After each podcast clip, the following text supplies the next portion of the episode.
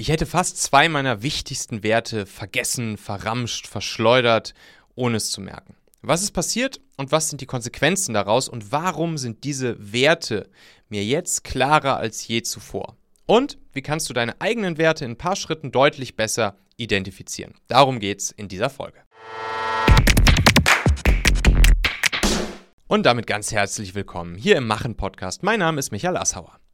Ja, es gab zuletzt zwei Situationen, die schlussendlich dazu geführt haben, dass ich mir zwei meiner wichtigsten Werte so stark bewusst geworden bin wie nie zuvor. und diese Situationen, die waren solche Augenöffner für mich, deshalb möchte ich sie hier mal mit euch teilen und euch der, ja, damit vielleicht auch die ein oder andere Inspiration mit auf den Weg geben. Und am Ende habe ich auch noch mal so ein paar Schritte für euch, wie ihr das Thema Werte für euch selbst noch mal ein bisschen klarer kriegen könnt und euch ja auch eure eigenen Werte noch besser bewusst werden könnt. Also, die erste Situation, die ich da erlebt habe, das war folgendes. Mir schrieb letztens ein anderer Content Creator auf LinkedIn eine Message und sagte mir oder schrieb mir, dass er meine Posts und meine Inhalte sehr mag, aber er fände es, ja, im Prinzip kacke, dass ich meine Inhalte auch mit bezahlter Werbung bei LinkedIn pushe. Er meinte dann, das wäre wie Cheaten beim Computerspielen. Und ja, da dachte ich natürlich schon im ersten Moment so, hm, okay, krass, also okay, ist, bin ich da jetzt wirklich ein Cheater, dass ich, dass ich sozusagen bezahlte Reichweite einkaufe und mich eben ja nicht nur auf das organische Game bei LinkedIn ja, beschränke. Und ja, war da natürlich auch so ein bisschen selbstkritisch erstmal unterwegs und habe dann meine Gedanken gefasst und ihm das dann auch so geantwortet. Ähm, ich habe ihm also erstens geantwortet, hey, yo, Dankeschön, okay, spannendes Feedback. Aber es ist ja nun folgendermaßen, wir verdienen ja hier unser Geld damit, dass wir Unternehmen eben bei LinkedIn Ads plus einem Content Funnel helfen.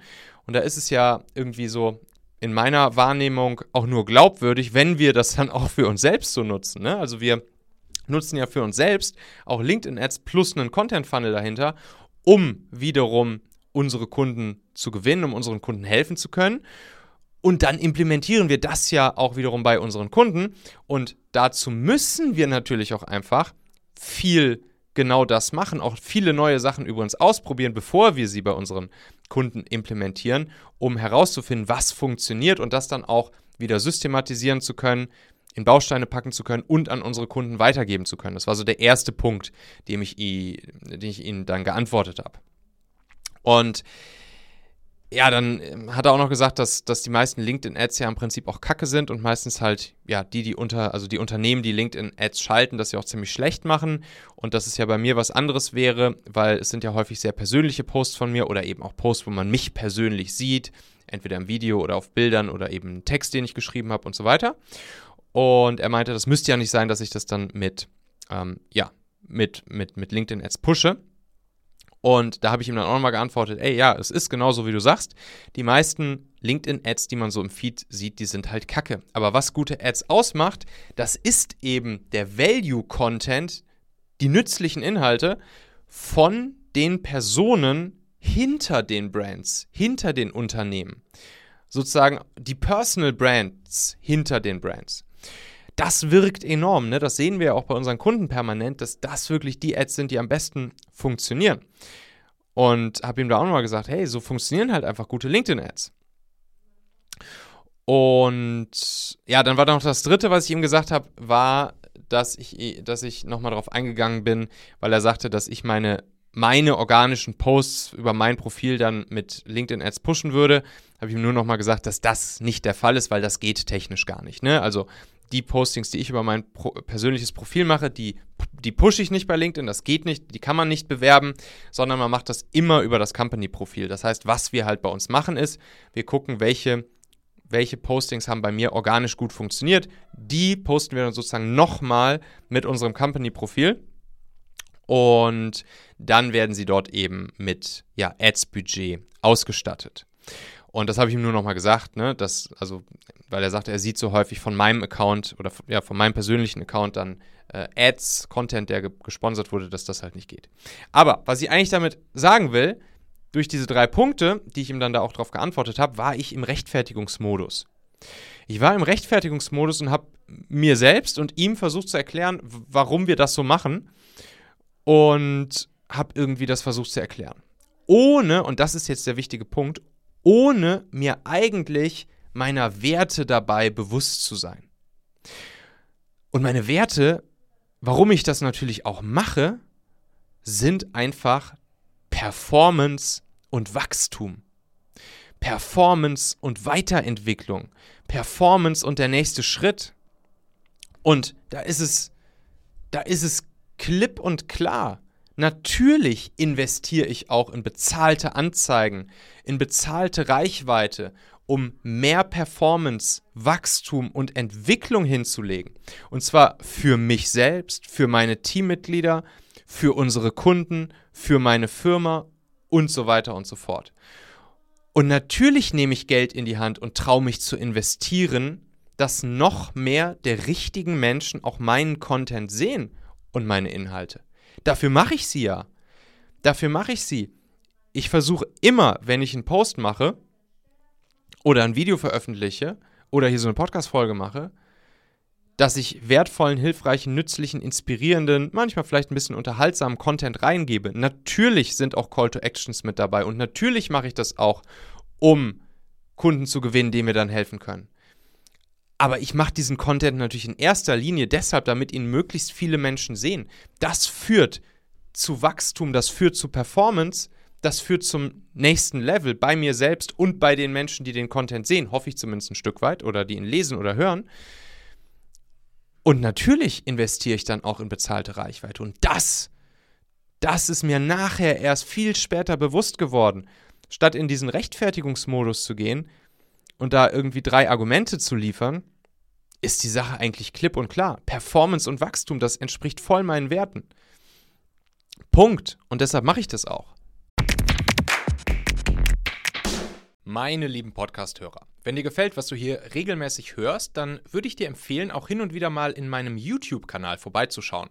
Dort bekommst du dann nämlich solchen Content hier nur eben zusätzlich noch auf der Bildspur. Ich zeige ja immer viele Praxisbeispiele, Erklärgrafiken und Vorlagen, die du sofort für euch anwenden kannst. Ich habe einen Kurzlink eingerichtet, der dich direkt zum YouTube-Kanal bringt unter xhauer.com/yt für YouTube. xhauer.com slash yt.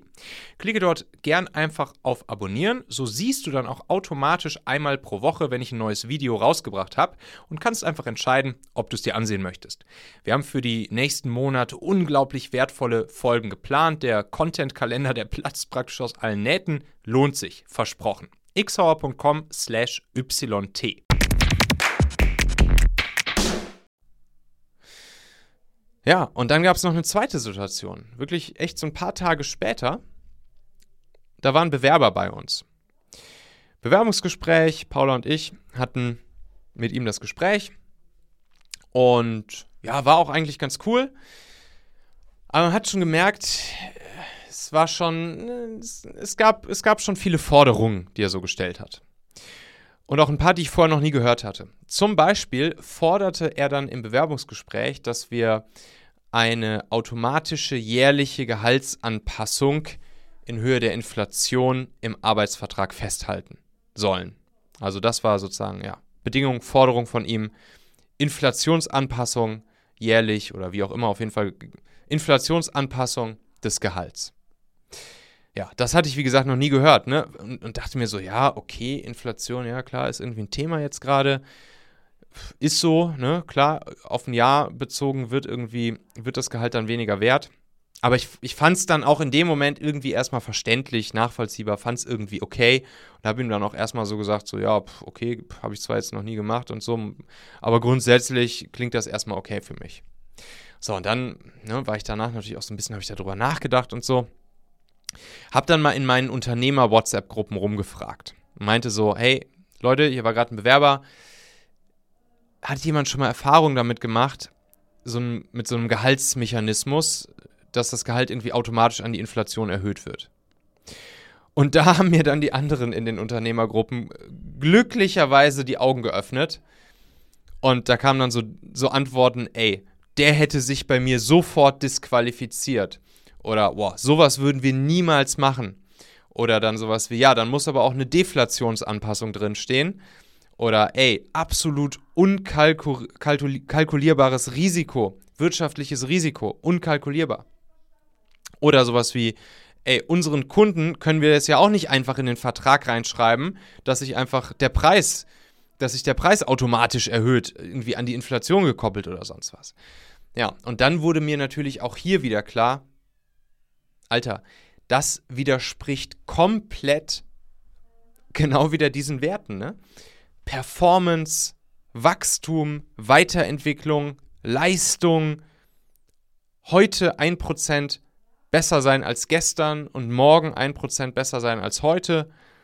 Und natürlich ist es so, dass Mitarbeiter genau dann eine Gehaltserhöhung bekommen, wenn sie diesen zusätzlichen Wert auch messbar für die Firma produzieren.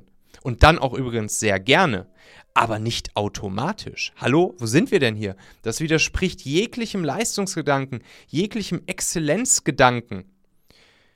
Wir schreiben das bei unseren Kunden ja auch nicht rein, sondern wann wir unsere Preise erhöhen können, das ist dann, wenn wir einen geilen Job abliefern, wenn unsere Kunden happy sind und wenn es eben sinnvoll ist. So und, und da dafür zahlen unsere Kunden uns, sie kaufen die Leistung bei uns ein und wir kaufen die Leistung bei unseren Mitarbeitern ein. Und nur wenn diese Mitarbeiter zusätzlichen Wert generieren, der in der Höhe der Inflation oder wie auch immer, was auch immer sie für einen zusätzlichen Wert generieren, dann ist natürlich die Gehaltserhöhung auch absolut gerechtfertigt. So, aber nicht automatisch. Also, ja, das war wieder dann sozusagen dieser zweite Augen, augenöffnende Moment. Ihr seht, wie schnell das gehen kann, seine, seine Werte ja, zu verramschen, zu vergessen, und das waren wirklich zwei Situationen, wo ich mir nachher dachte, ey, wie konntest du in dieser Situation selbst das eigentlich so krass aus dem Blick verlieren? Wertethema, grundsätzlich super spannend. Ne? Ich mache das auch, wenn wir, wenn wir zum Beispiel uns in einem Team neu zusammenfinden oder so. Da gibt es einen ganz coolen Wertetest. Da habe ich mal einen Artikel drüber geschrieben bei uns im Machen Magazin. Da kann man sich diesen Wertetest auch kostenlos runterladen. Das ist einfach so ein persönlicher Wertetest in acht Schritten. Da geht man so acht Schritte durch. Die habe ich mal von Michael Porz gelernt. Schöne Grüße, falls er zuhört. Und ja, das könnt ihr euch da runterladen. Geht da einfach mal auf machen.fm slash Werte. Machen.fm slash Werte. Ver verlinke ich natürlich auch nochmal in den Show Notes. Und da könnt ihr euch diesen Wertetest mal runterladen, einfach mal für euch machen, einfach mal durchgehen. Acht kurze, knackige Schritte und euch damit euren persönlichen Werten annähern, ein besseres Gefühl für eure eigenen Werte bekommen.